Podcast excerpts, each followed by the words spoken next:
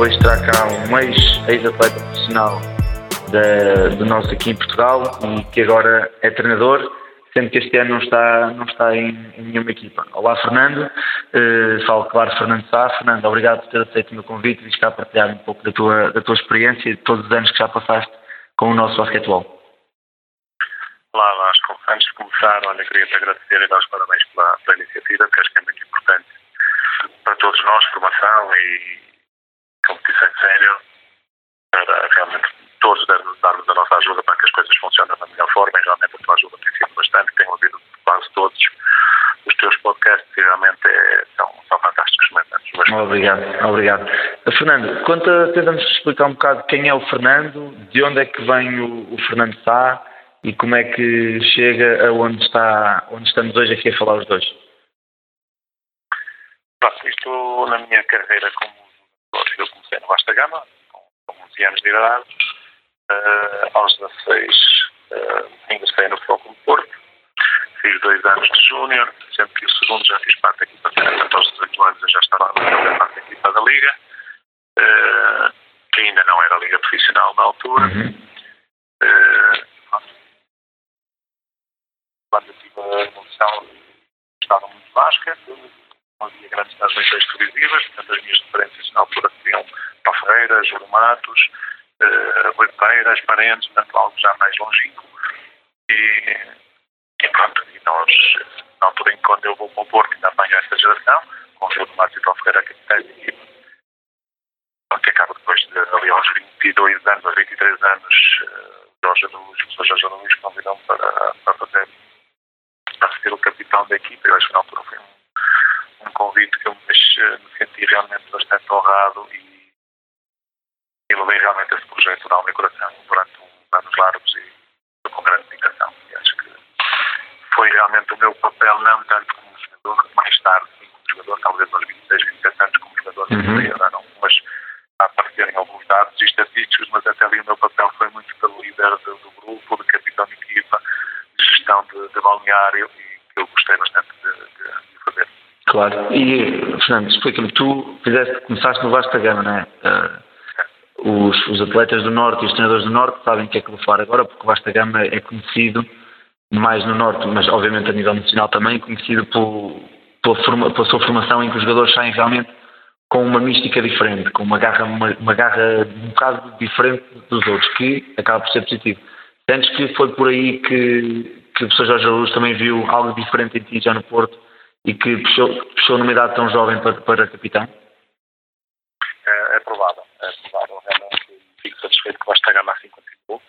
O Vasta Gama é realmente um clube que trabalha dentro da sua filosofia, nunca foi muito influenciado por outras coisas que vão aparecendo, que eu acho muito mal. A certa altura parece que estamos todos a trabalhar da mesma maneira.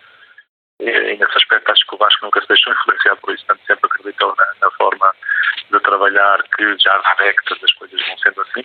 É verdade que em tempos passados, no meu tempo, as dificuldades que nós sentíamos no treino, treinarmos à chuva ao vento, sim, sim, sim. Uh, com péssimas condições, realmente nos desperta ali uma série de, de vontades, de sentimentos e de paixões que se calhar noutros sítios demora mais tempo. É, tenho a certeza absoluta que quando eu fui para o Foco Porto fui mais pelas minhas características de, defensivas, uhum. de atitude dentro do campo.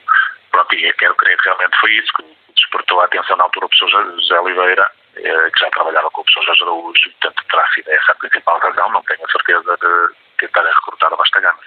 Claro. E tu fazes, fazes a tua carreira como jogador e uma, uma, boa carreira.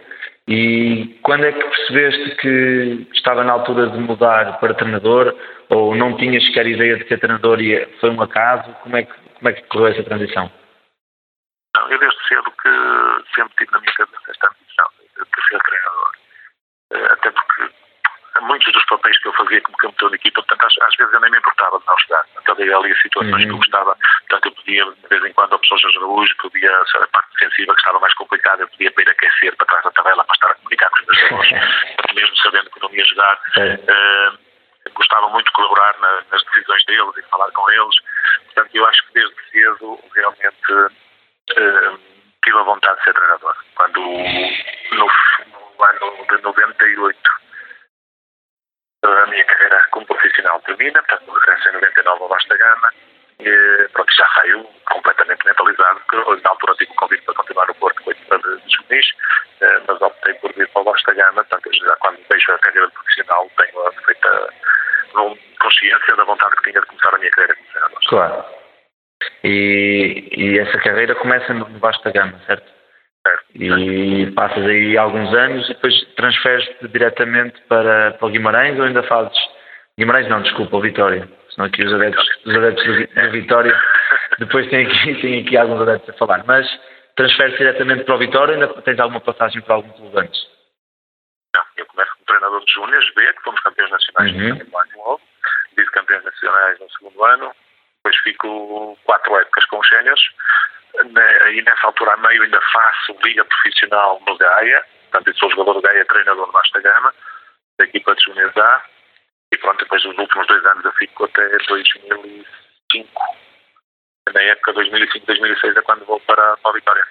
E no Vitória acaba por ser um, um, grande projeto, não de uma vida, mas um projeto bem, bem longo, um projeto de 12 anos, eh, e tens aqui algumas, algumas, algumas conquistas, nomeadamente duas taças de Portugal, duas, duas vezes finalista vencido na, na Liga e. António Prata. António Prata, sim.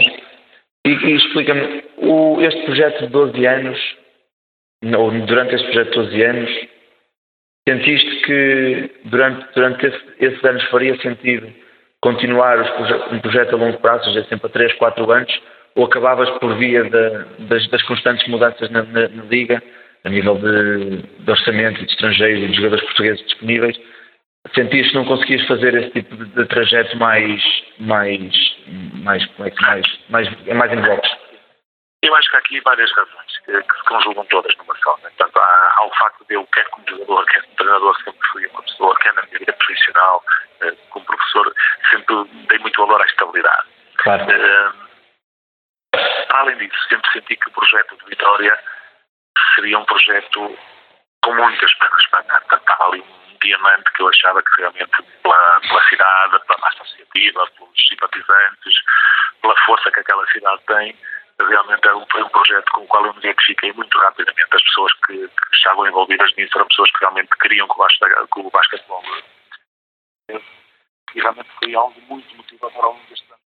Foram 13 anos, mas eu diria que durante 11 a motivação foi sempre a mesma. Portanto, a paixão foi sempre a mesma, porque realmente foi, sempre se notou bastante empenho, vontade de evoluir, vontade de melhorar.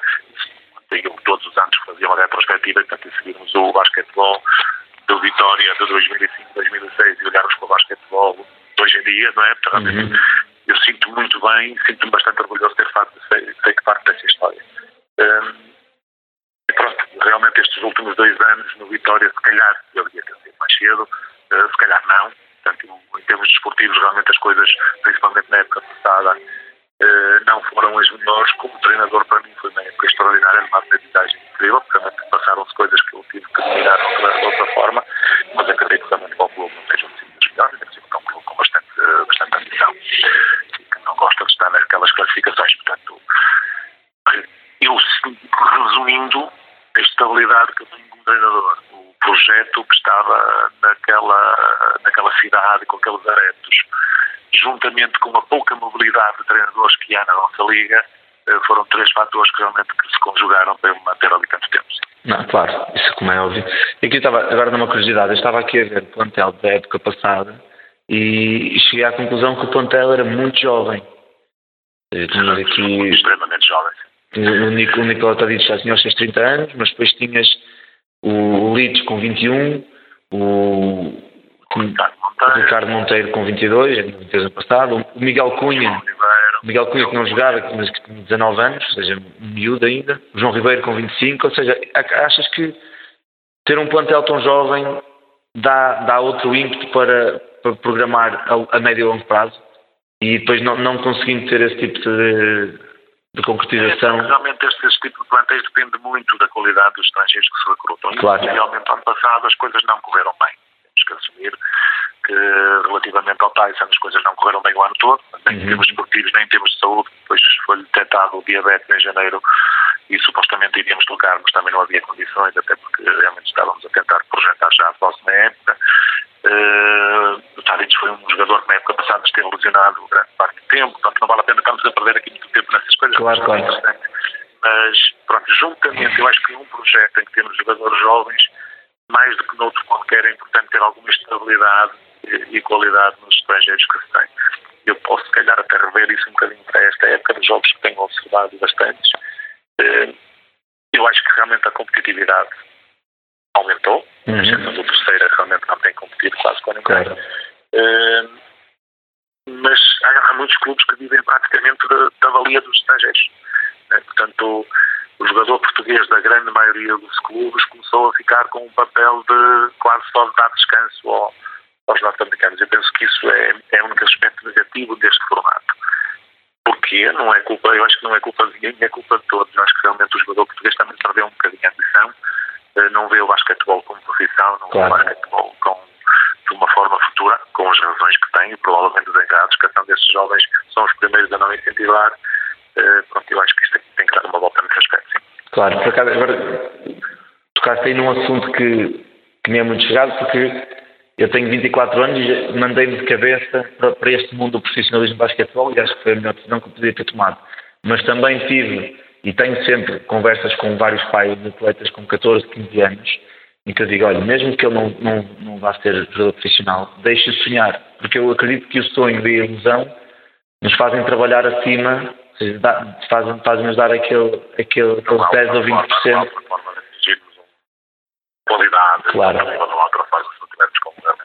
E acho que começa mesmo por aí, acho que os encarregados que são os próprios pais, não, como não sentem, como não veem aqui uma forma de, de rendimento ou de futuro. Eu acho que isto é um bocadinho cultural. Eu acho sim, que claro, os claro. pais dos nossos jovens não é só o basquetebol, não veem o desporto. Sim, sim, sim. Uh, nós estamos aqui a falar de alta competição, mas o desporto dá-nos muito mais que o próprio desporto, as classificações ou os títulos. Né? Claro. Portanto, este, este convívio de equipa, o balneário, as experiências que temos, a, a partilha, o altruísmo, portanto, há uma série de, de adjetivos que podemos colocar aqui que realmente a nossos encarregados de canção hoje em dia descartam um bocadinho, estamos muito focados noutras coisas.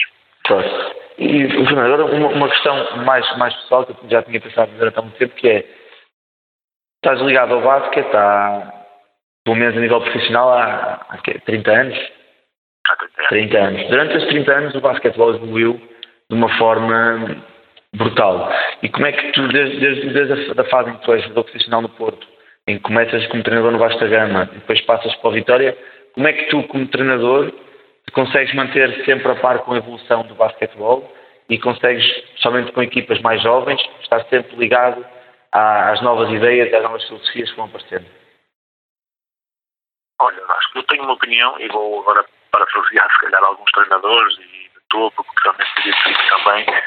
Eu acho que o basquetebol o que mudou, os conceitos de não mudaram muito. Uhum. As estratégias, as, os set plays, cada um vai evoluindo e as coisas vão aproveitar de acordo com as características dos jogadores, fazendo alguma coisa que seja mais proveitosa. Mas realmente o que mudou, eu acho que foi a técnica individual dos jogadores que está muito mais elevada do que era na altura, o espaço, portanto, eu acho que é realmente uma coisa estrondosa que hoje em dia, se nós não conseguirmos trabalhar muito bem na relação do timing e do espaço entre os jogadores, as coisas não eh, não vão funcionar mesmo cada vez menos, porque realmente os jogadores estão melhores, estão mais fortes, estão mais rápidos, estão mais altos, estão mais atléticos e as coisas estão, estão realmente mais complicadas se nós não tivermos em conta que temos que aproveitar melhor os espaços, temos que fazer as coisas mais no timing certo, tudo se torna mais complicado. Eh, eu realmente tenho feito um esforço. Eu tenho uma coisa na minha carreira que eu nunca fui, portanto, eu nunca, nunca fui treinador adjunto de ninguém. Uhum. Uh, portanto, eu sempre me tentei formar, atualizar com, com outros treinadores, com as ações de formações, de formação como todos nós, mas tentando, fazendo um esforço grande, porque às vezes os maus resultados, às vezes, já a falar mais da, da nossa liga profissional, da, da, alta competição, tentando que os resultados das más épocas não influenciem na forma como eu acredito que é o basquetebol. Ajustando, tentando melhorar, mas que realmente fiz sempre um esforço muito grande para não fugir muito da minha letra, da linha de pensamento e daquilo que acreditava. Porque é verdade que nós, quando perdemos muito, quando as épocas não correm bem, pomos em dúvida tudo. Portanto, claro, a primeira pessoa que põe em causa o seu trabalho sou eu a mim mesmo. Portanto, a mim faz-me muito bem, uh, visto bastante tempo, alguns aspectos financeiros também, em tentar estar atualizado na forma de trabalhar, para, para perceber se estou a trabalhar no, no bom sentido, se alguma coisa estou a fazer errada.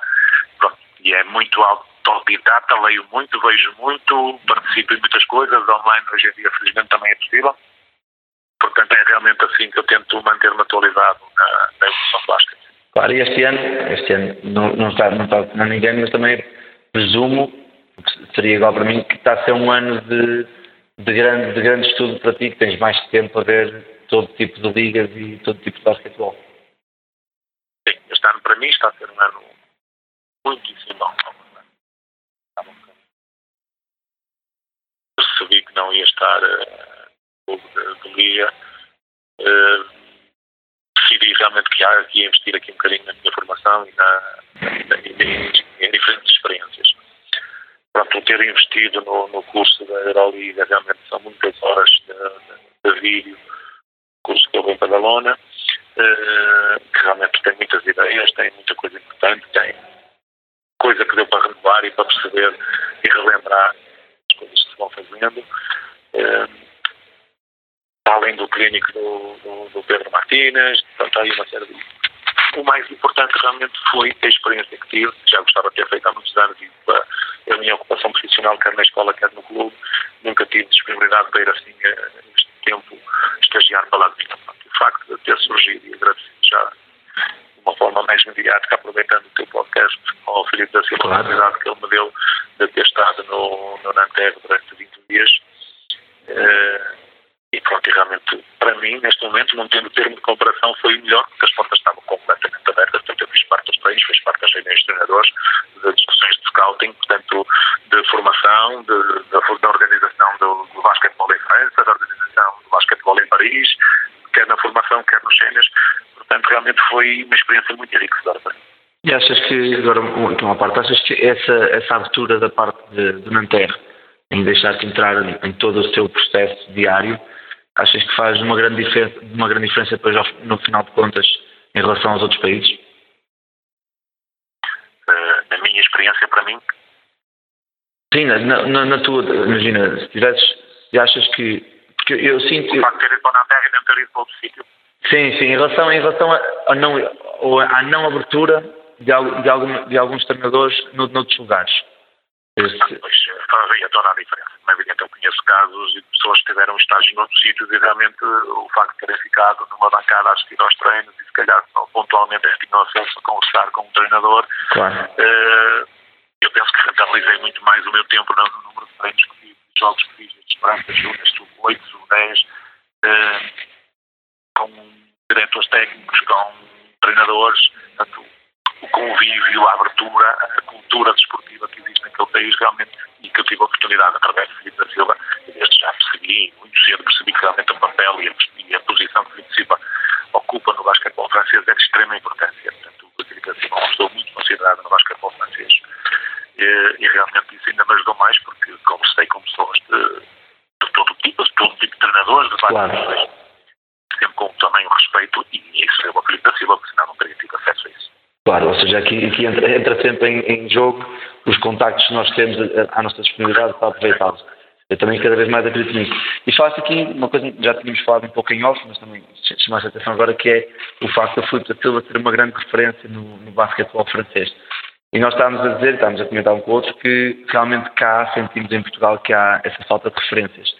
A minha questão, a minha questão é para ti é tipo de, de medidas é que se poderiam tomar para que os antigos jogadores como tu, Miguel Miranda, o próprio Filipe da Silva, eh, se pudessem estar mais integrados nas, na, vida, na vida mediática da Federação e na, por exemplo, nas seleções ou a nível de, de ações de, de, formação mesmo de sobre, eu, sei, eu não sei se seremos nós ou se serão estes que estão no ativo agora, porque realmente nós, enquanto referências para os mais jovens, calhar já não vamos ser, né? portanto, nós já não vamos a tempo disso. Portanto, eu, eu acho que o investimento realmente tem que ser feito através dos clubes e das federações uh, e aproveitando estas, este político catalão, este Ricardo Monteiro, claro. estou a falar agora de jogadores que foram meus, é mais fácil para não estar a ser injusto com ninguém. Uh, João Ribeiro, porque realmente nós continuamos, os jogos já estão na televisão, os jogos já estão online, uh, nós cobramos pelo fim de semana quase conseguimos ver a totalidade dos jogos. Portanto, já não é sim, sim, sim. A verdade é que nós continuamos a chegar às nossas escolas, e eu vou para lá todos os dias, e os nossos jogadores continuam a dizer as equipas completas da NBA de Vila Pavia, os nossos alunos, né? Uh, conhecem-nos todos, conhecem mais do que eu até, e da nossa Liga Portuguesa não sabem. Não que chega cá fora uh, não é melhor, né? nós continuamos a ouvir, por exemplo, há bem pouco tempo. Uh, ouvi, ouvi, vi e ouvi o jogo da nossa seleção na televisão, e realmente quem está a ouvir aquilo fica com uma sensação de que não vale a pena ver, porque quem está a comentar está a pôr o nosso basquete ainda mais no caos realmente as dificuldades que neste momento eventualmente possamos estar a passar. Claro. Portanto, acho que todos nós, membros, agentes do desporto e particularmente do basquetebol, temos que ter uma grande responsabilidade quando fazemos afirmações e comentários em termos públicos. Porque uh, as palavras não, não são em vão e cada vez têm mais peso. Não, claro, ainda, ainda por cima, numa fase agora tão, tão crítica do, do nosso basquetebol, que está, está a ser exposto a um nível mediático que já não estava há muitos anos. Claro, claro. E, e ainda por cima aquilo que nos sai logo, porque realmente as nossas outras modalidades parece que estão, o handball está como está, um patamar elevadíssimo, o, o futsal também, o voleibol está, está bem, portanto parece que só nós é que estamos aqui num patamar bastante negro claro. e eu acho que rapidamente nós temos que, que fazer alguma coisa, mas temos que ser todos e eu acho que aí, e voltando ao aspecto francês, eu acho que temos que sair da nossa caixa, partilhar. Portanto, o basquete francês, eles filmam os treinos. Eles têm uma câmara fixada na, na, no pavilhão, diário. Só para filmar treinos. 4 horas por dia. Filmam treinos e aquilo está ligado a uma plataforma nacional em que todos os clubes da Liga, não, não é Liga, que é para o A, para o B, N1 e NN2, se, se eu, como treinador, quiser partilhar o meu treino daquele dia com essas equipas todas, eu partilho. Portanto, aquilo está sempre ligado online. Uhum. O que é extraordinário. Portanto, e, não, e, isso acontece com frequência. Portanto, não estou a dizer uma coisa que não acontece, não. Acontece com frequência. A partilha de informação entre treinadores, entre jogadores, entre agentes da, da, das direções, aquilo é realmente extraordinário, que é o que faz mesmo a diferença, porque nós parece que cada um vive aqui o nosso bocadinho nós não nos sentimos à vontade de conversar com ninguém, porque parece que toda a gente nos diz que sim, depois por trás aquilo está tudo desmistificado. Claro. Portanto, se quebramos ao longo dos tempos, acabamos de perder confiança e depois transparece para os nossos jogadores. Nós estamos, estamos constantemente a dizer oh, aquele não liga aquele que não presta, aquele não sabe. Portanto, eu acho que realmente temos que mudar aqui um bocadinho a nossa forma de, de ver o nosso basquete e unir-nos uma vez por todas e tentar fazer alguma coisa. Claro, eu cá estava a falar da, da grande diferença que sentes hoje em dia em relação ao turno em que a parte técnico-tática e a nível técnico individual, os jogadores estão muito melhores a nível técnico individual.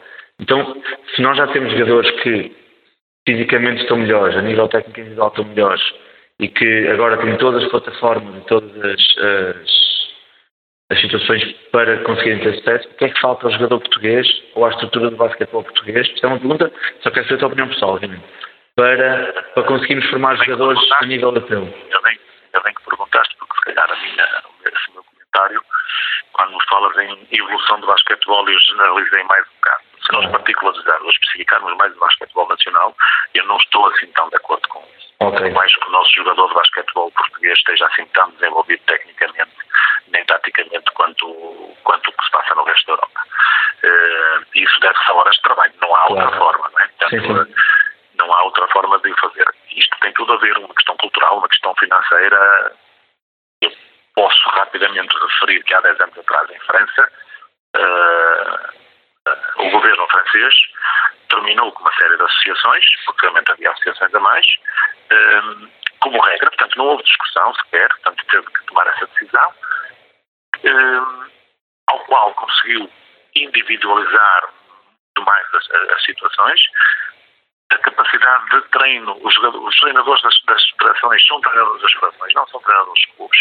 Uh, o, sub, o treinador de sub-16 do, do Nanterre é um treinador profissional, Pois. que está todo o dia dentro do pavilhão, em que a escola funciona, todos os atletas do Nanterra estudam na escola ao lado, e ele tem um intervalo, tem um furo, não tem aulas e passam 5, 6, 7, 8 horas por dia dentro do pavilhão. Portanto, isso realmente tem que dar resultados. Não é?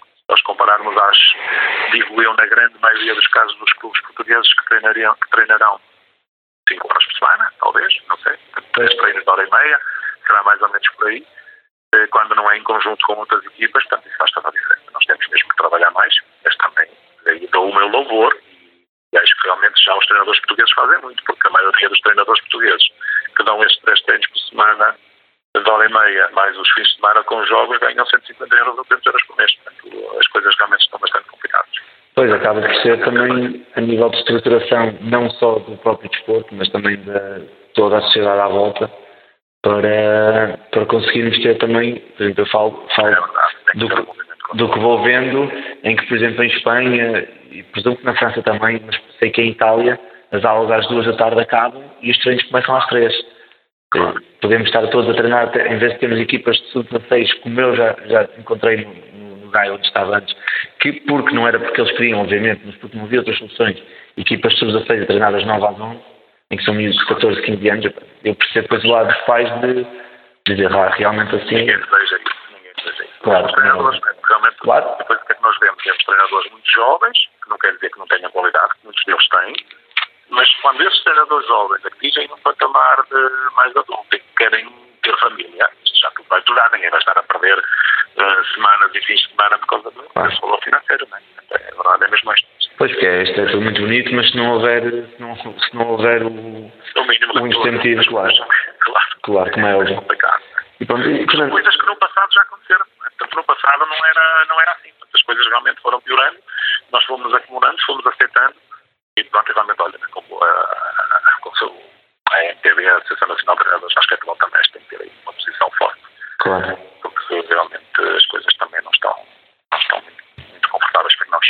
Claro, e agora em relação mais sobre, sobre o estágio que fizeste no Nanterre, 20 dias lá, acredito que muitas experiências, já falamos um bocado sobre isso, também falamos um bocado sobre isso. Falei, inclusive, inclusive é com o Vitor Carvalho que, que, foi contigo. O Vitor Carvalho, é engraçado que o Vitor Carvalho vem, vem da, minha, da minha adolescência no, no Gaia, foi, Gaia. foi, joguei com o filho dele e, temos, uma, temos uma, uma relação um bocado mais próxima, porque na altura em que ele estava lá eu tive muitas lesões no joelho, então ele seguiu o meu, o meu processo de uma forma mais. Uma recuperação mais direta. Mas pronto, e falei falando com vocês aprecio que realmente havia ali três ou quatro pontos que fizeram, fazem a diferença no, no seu geral. E eu queria que partilhasse aqui um bocado, primeiro, um resumo do que é que foi esse estágio, no seu todo, já disseste aqui um bocado, mas também quais as grandes diferenças que saltaram, saltaram sim, muito, muito forte, a nível de, não só a nível de estrutura do clube e da federação, mas também a nível de estrutura de treino, tanto na, na, nas, na, na equipa, nas equipas séniores como nas equipas de formação.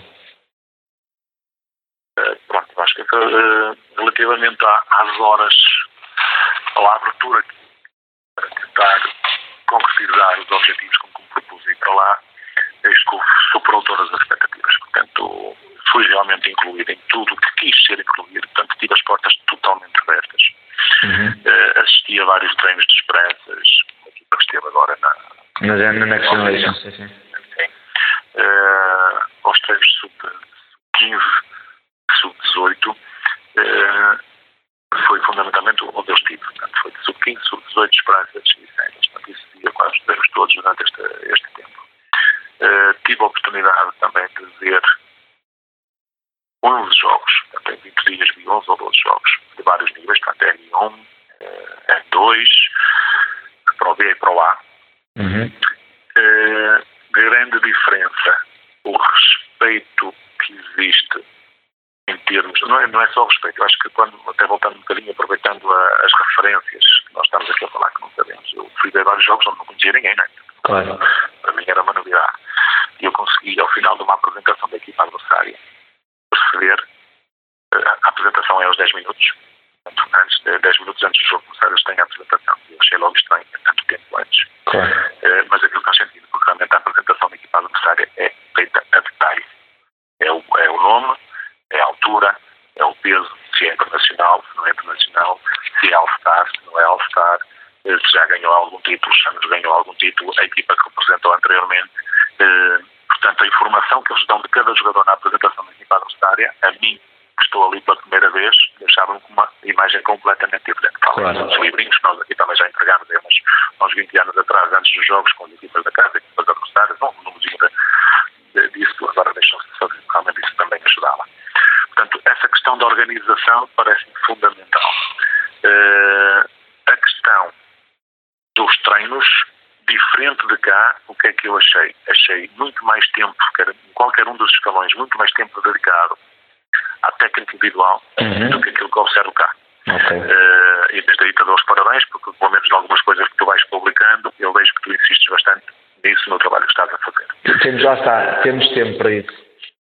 Então, isto tem a ver com isso, exatamente. Portanto, isto não é só uma crítica, isto é só uma informação claro. que eu percebo que os treinadores de cá, com três treinos e com jogos há fim de semana, estas, coisas vão se, vão -se sobrepondo umas às outras. Não é? Claro, sim, sim. Uh, eles é geral. Portanto, há, há vários treinos durante a, durante a semana, única e exclusivamente de técnica individual, ao detalhe, e nunca trabalham muitas coisas. Eles ali por treino de, uma, treino da hora, uma hora e um quarto, trabalham dois, três aspectos técnicos. Existem, existem, mas isto desde o sub-8. Eu vi dois treinos de sub-8, um deles do filho mais novo do Filipe da Silva, e realmente a capacidade uma equipa profissional. Não, não, nós temos equipas profissionais que não têm aquele tipo de profissionalismo dentro de um treino que eu observei numa equipa de sub-8. Tem um silêncio total, um respeito do treinador atroz. Uh, os pais não se pronunciam e os pais estavam a assistir ao treino, portanto, mas não tinham qualquer tipo de comentário, não sequer fazer nem, nem, nem conversa, porque o treino era ali um passo sagrado para o treinador e para os jogadores e realmente a forma como os jovens, as crianças de 8 anos estavam naquele treino, uh, via-se que era alguma coisa que eles estavam a fazer ali já com um objetivo de provavelmente claro. no futuro serem jogadores profissionais. Volta, volta, voltamos ao que falado um bocado, que era, desculpa, claro. da, da tal cultura que já se queria, que é muito mais fácil estar em França e olhar para um Tony Parker, um Boris Diaw, um, um, um Nicolas Batum, é mais por aí. É muito bem, muito bem. Aliás, uh, em França conhecem muito, muita gente com quem eu falei conhece o, o Ketan. Portanto, mesmo tenho as agentes de, scouting da RDA, alguns com quem falei, e mesmo os jovens que estavam lá a assistir quando sabiam que era português, o primeiro nome que saía era do, do. Por isso, uh, realmente isso é importante. Mas nós, se calhar, aqui, muita gente, muitos dos nossos jovens não sabem quem é. Claro. É. Mas, se calhar, pode, pode começar por aí uma nova estratégia de conhecimento. Acho, sim, sim, sim. Eu acho que também pode, poderá ser importante. Uh, o que é que eu estava a dizer? A nível de scouting, a nível de scouting. Depois os treinadores fazem scouting. Uhum. Portanto, não há equipas de 30 atletas, não há equipas de 20 atletas. Isso não existe. As todas são formadas no máximo de 14 jogadores.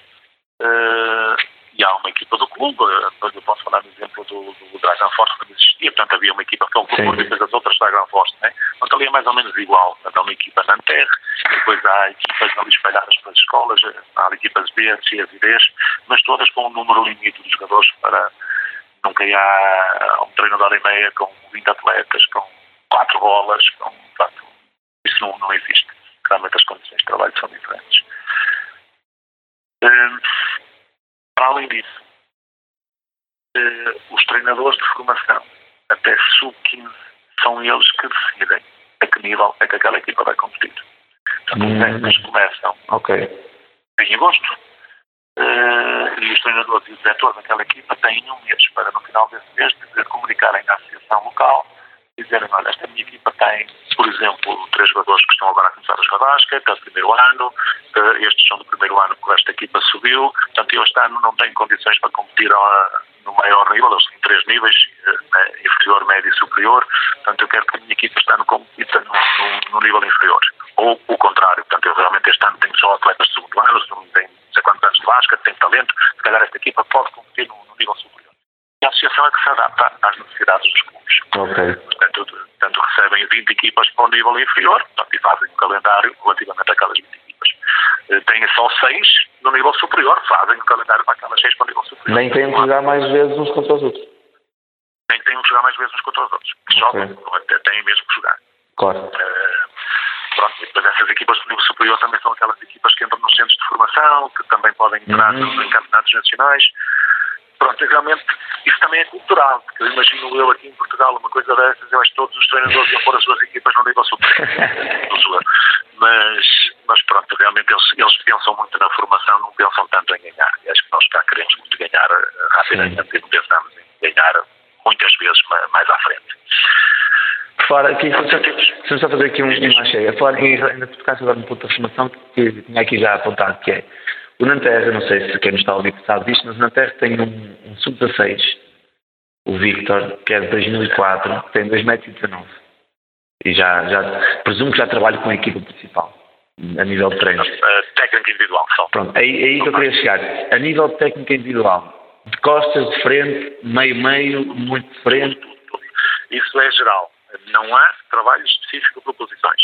Nem okay. nos génios, nem, nos sub, nem nas esperanças, nem no sub-18, nem no sub Toda a gente Faz trabalha tudo. O Filipe da Silva é um dos responsáveis sobre o trabalho da técnica individual. Uhum. E com muito jeito. Portanto, o Filipe da Silva faz um trabalho extraordinário nesse aspecto. E noutros. Mas, portanto, ele está lá 40 minutos ou meia hora antes e os jogadores que quiserem falar numa liga para lá, na Liga Francesa, não, ninguém é obrigado a ir, portanto só vai quem quer naquela primeira parte do treino. E a grande maioria dos jogadores lá presentes a fazer aquilo. Claro. É realmente a vontade de crescer e de melhorar está constantemente presente na, naqueles atletas. Um, e aí sim, esse tal Vitor, esse miúdo está, está sempre presente nessa parte. Aliás, esse faz treino de, faz treino de esperanças completo, faz treino de sub-18 completo, faz a técnica individual de cenas, faz treino de ginásios todos os dias. Né? Portanto, esse rapazito, esse e muitos outros passam ali 6, 7, 8 horas por dia dentro do pavilhão. É ótimo. Mas pronto, é continuando o que estávamos a falar. É o que eu estava a dizer, acho que não, não sei se conclui. É, todos trabalham todas as posições, todos os aspectos. Okay. Mesmo os cinco poderosíssimos da, da equipa profissional, se for trabalho de bloqueio direto, eles também vêm fazer trabalho de bloqueio cá fora se for preciso. Portanto, que, no ponto de vista deles, mesmo que não vão executar no jogo, é importante que eles percebam o que é que está a passar o que é que aquele jogador está a fazer claro. o que eles têm que fazer quando estão lá a para tentar tirar maior rendimento. E a nível de, agora, para também, para também falarmos um bocadinho mais a nível tático, tiveste, presumo que tiveste acesso aos playbooks da, do Nanterre. Uh, a nível, em comparação, em termos comparativo com o que tu trabalhaste no Vitória e do que tu foste apanhando enquanto fazias o scouting nos vários anos que na Liga, a nível de situações especiais de final de jogo, saídas de time-out, bolas fora, defesas defesas de zona, defesas expresso, sentiste muita diferença a nível de conteúdo ou não é por aí que, que há grande diferença? Não, essa foi uma parte que me deixou bastante satisfeito, como disse anteriormente, o facto de eu uh, não ter sido adjunto a ninguém e ser o meu, meu maior avaliador, uh, isso foi a parte que me deixou mais satisfeito. Portanto, a organização dos microciclos dele é exatamente igual à minha, e a muitos nós fazemos aqui, portanto, também vou falando com muita gente, uhum. e dos mesociclos também, uh, o que é que fazem em cada treino, o que é que procuram em cada treino, isso é exatamente igual. Portanto, não vejo set plays também muito ajustados às características dos jogadores, obviamente, essas são as pequenas diferenças que podem haver, portanto há ali um set play geral, depois tem dentro do mesmo set play as opções para os jogadores interiores, exteriores, para o bloqueio direto, para lows, tem portanto, ali uma série de situações que eles vão explorando, mas sempre dentro tentar aproveitar as características de cada jogador. Portanto, nada é feito porque o treinador gosta daquele movimento e vai fazê-lo. Não, o treinador daquele movimento se, se ajustar às características dos que tem. Portanto, não, não há aquele vínculo de todos os anos fazemos as mesmas coisas. Até podemos fazer o mesmo movimento, mas procurar situações completamente diferentes. Saídas de time-out também me parecem o Nanter normal, mas vi algumas equipas realmente quando saíam time-out iam sempre para zonas, uhum. e, uh, pronto, mas também vão já sobre o reserva aqui, também em muitos sítios, né? Uh, não, praticamente não há pressões campo todo, portanto, em todos os jogos que eu vi, há uma grande pressão individual, quer no jogador com bola, quer nos jogadores de primeira linha de passe, mesmo de segunda linha de passe, mas não há aquelas defesas expressas no campo, porque, segundo o ponto de vista deles, e eu penso que no mais alto nível de basquetebol as coisas estão muito por aí, eh, as zonas, eh, as zonas expressam, todo o campo aparece ali num primeiro momento do 2 4 depois o primeiro passo sai e acabou claro, com a claro, claro. É, portanto, eles recuperam para uma situação normal. Portanto, não, é, não vejo assim nada muito elaborado nesse aspecto. E a nível, e, e a nível da. Isto que falo, falo com, com vários treinadores que estão a trabalhar fora do, do país, não só portugueses, mas também estrangeiros, em que me dizem que a grande diferença que sentem dos, dos, excelentes, dos excelentes talentos e bons jogadores para os medianos é a capacidade de, da chamada leitura do jogo e conseguir declarar um bocado o jogo para, para ver o que é que está a passar. Sentiste essa, essa grande diferença na, nos jovens no Nanterre? Sim, não sei se o Nanterre é uma equipa que vive muito do, do jogo exterior. Não uhum. tem uma referência muito potente em termos de jogo interior. Uh, e essa solução é, é bom à procura dela o mais depressa possível. Claro. Não há não há nenhum set play que ao final de 7, 8, 10 segundos no máximo não tenha uma solução de lançamento para poderem ter a segunda opção e a terceira opção ainda, caso uma não funcione. E eles vão desde cedo à procura dessa solução exterior, portanto uma transição ofensiva, um contra-ataque, qualquer um daqueles jogadores exteriores, mesmo um jogador da posição 4, pode parar ali num metro ou dois da linha de 3 pontos e fazer o lançamento. Uhum. Não há, ninguém está a proibir isso, porque realmente a eficácia é bastante alta. Uh, mas pronto, é, é, um, é um jogo muito mais físico, portanto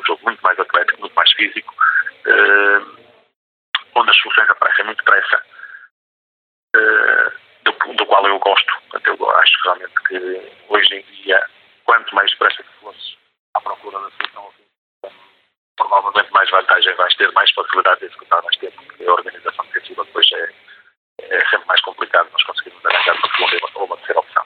O jogo interior é muito curioso, tanto, tanto que vou falar nisso no, no clínico que, que me convidaram para estar presente aqui no dia 20.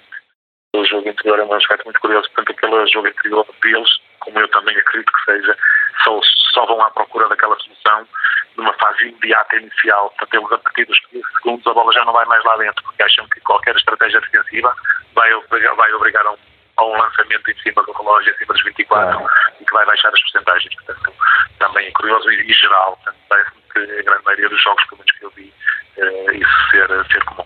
Mas eles também tentam usar uh, o jogo interior a partir de mismatches exteriores ou, ou não passam muito por aí? Às vezes vão diretos, não. Uh, quando é mismatch, mismatch normalmente vão à procura da solução exterior e não a da interior. Ok, ok. É uma curiosidade que eu tenho, sim. Sim. Uh, tem, sim, tem aquelas, aquelas, aquelas transições após ressalto ou após roubo de bola que são mortíferos. Portanto, a velocidade atlética dos jogadores realmente é, é extraordinária e técnica, claro.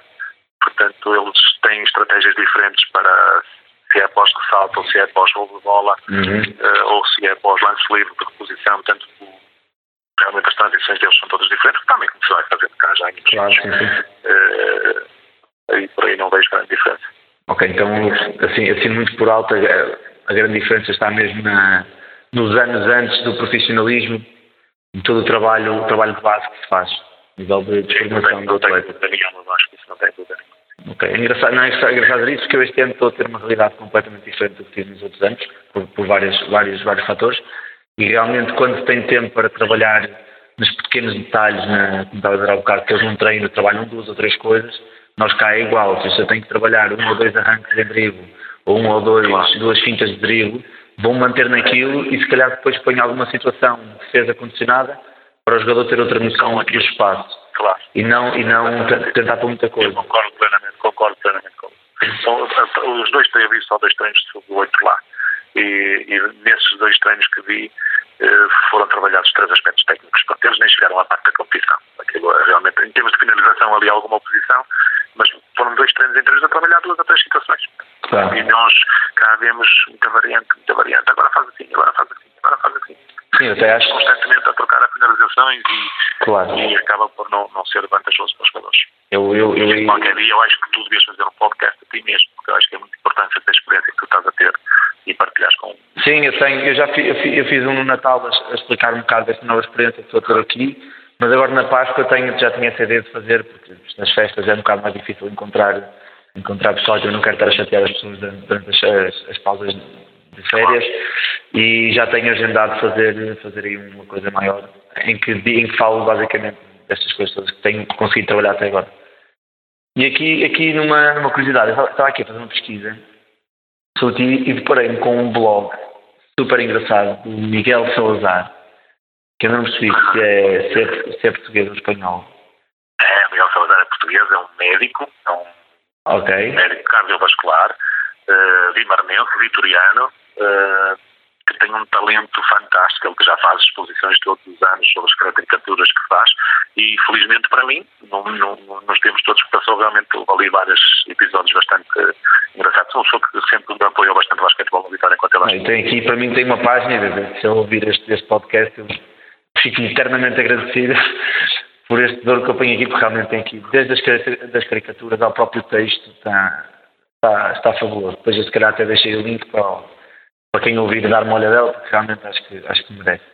Mas pronto, aqui fez um apontamento. Aqui, aqui no fim, agora para acabar, também para não tirar muito mais tempo, tem aqui um atleta que, com uma, uma questão que, que eu acho que é super pertinente, que é o Miguel que me pergunta que ao ouvir a entrevista que deu no, no Porto Canal, que falavas que quando, quando foste capitão que passaste quase dois anos no banco sem, sem praticamente jogar e na própria bancada. E a pergunta que eu tenho para ti é como é que, como é que geriu as frustrações e as expectativas durante essas, essas primeiras épocas? Eu não tinha frustrações, não, não, não, bem pelo contrário, eu tinha perfeita consciência.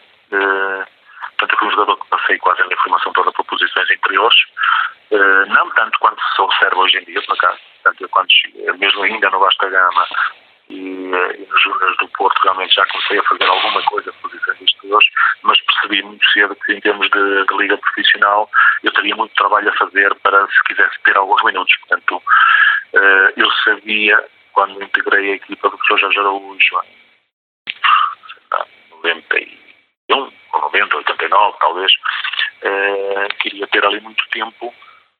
Agora, o jogador básico não é só pontos que marcamos, não é só os minutos de jogo que jogamos. Portanto, claro. Acho que há uma série de coisas que podem ser compensatórias para nós em termos de jogo. O suporte aos nossos colegas, a resolução de problemas do balneário, ou a qualidade que podemos dar a uma situação específica do treino. O nós melhorarmos com a consciência que se nós melhorarmos, os meus colegas também vão melhorar. O fazer oposição aos meus colegas porque era algo que nós, isso era um aspecto comum da nossa equipa, portanto, ninguém tolerava ninguém, de facto, estar a passear dentro do campo num, num treino, portanto, se alguém não me estava a defender ou estava a ter uma situação bastante fácil para mim defender, realmente não, não é bom claro. para ninguém, para mim. Pois eu acho, eu acho que falha um bocado, eu acho que falha um bocado isso hoje em dia, já não há, não há, não, não, não há falha. Vamos, ficamos ofendidos, nós facilmente ficamos ofendidos. Não se pode chamar a atenção, é. É, portanto, ao Miguel lhe digo, porque realmente se isso lhe acontecer, que não, não se sinta mal, não faço uhum. no caso que não é, porque realmente ele tem muita coisa útil para ajudar a equipa, uh, é só estar atento. Portanto, realmente nós hoje em dia temos que estar bem atentos àquilo que se passa ao nosso lado, porque realmente, provavelmente há muita coisa que nós podemos fazer. Não, um dos aspectos era esse, portanto eu sentia-me, não sei se era ou se não era, não faço ideia, mas eu sentia-me extremamente útil ao pedir para ir aquecer no lado da nossa defesa para poder estar ali a gritar e apoiar os meus colegas e, portanto, eh, dentro de um jogo de uma liga profissional, eu penso que estão realmente, hoje em dia, como treinador, não são coisas fáceis de se conseguir. Mas eu acho que é possível, se os jogadores quiserem e forem altruístas, realmente conseguem fazer muita coisa dentro da equipa que se pode fazer que não seja marcar pontos e tempo de jogo. Uhum. Fernando, da minha parte é tudo. Não sei se quer, se quer deixar algum, algum, algum algum conselho? Não, Vasco, eu queria só mais uma vez agradecer o convite, foi uma grande honra. Não, obrigado eu. Neste teu, neste teu projeto, uh, dar-te mais uma vez os parabéns. Uh, como te disse há um bocadinho, realmente eu acho que é importante tu inverteres aí um bocadinho o papel, passares para o lado de cá e já uhum. já podias fazer, assim satisfeito. Uh, és um excelente exemplo para as pessoas que continuam a acreditar que realmente pode ser feito com 24 anos, assumir o profissionalismo como treinador de basquetebol não está ao alcance de qualquer um. Uh, é preciso também seres bastante uh, arrojado, certamente que és, e desejo-te muito sucesso. Obrigado, obrigado, Fernando. E já sabes, o próximo, o próximo episódio está já na segunda-feira e até agora está a correr lindamente e espero que sejas ouvido de partilhar com todos os teus colegas treinadores e amigos para chegarmos ao máximo de, de pessoas e podermos partilhar o máximo de experiências possíveis. Por isso, até uma próxima. Até já. Até a próxima. Muito obrigado. Obrigado, Fernando.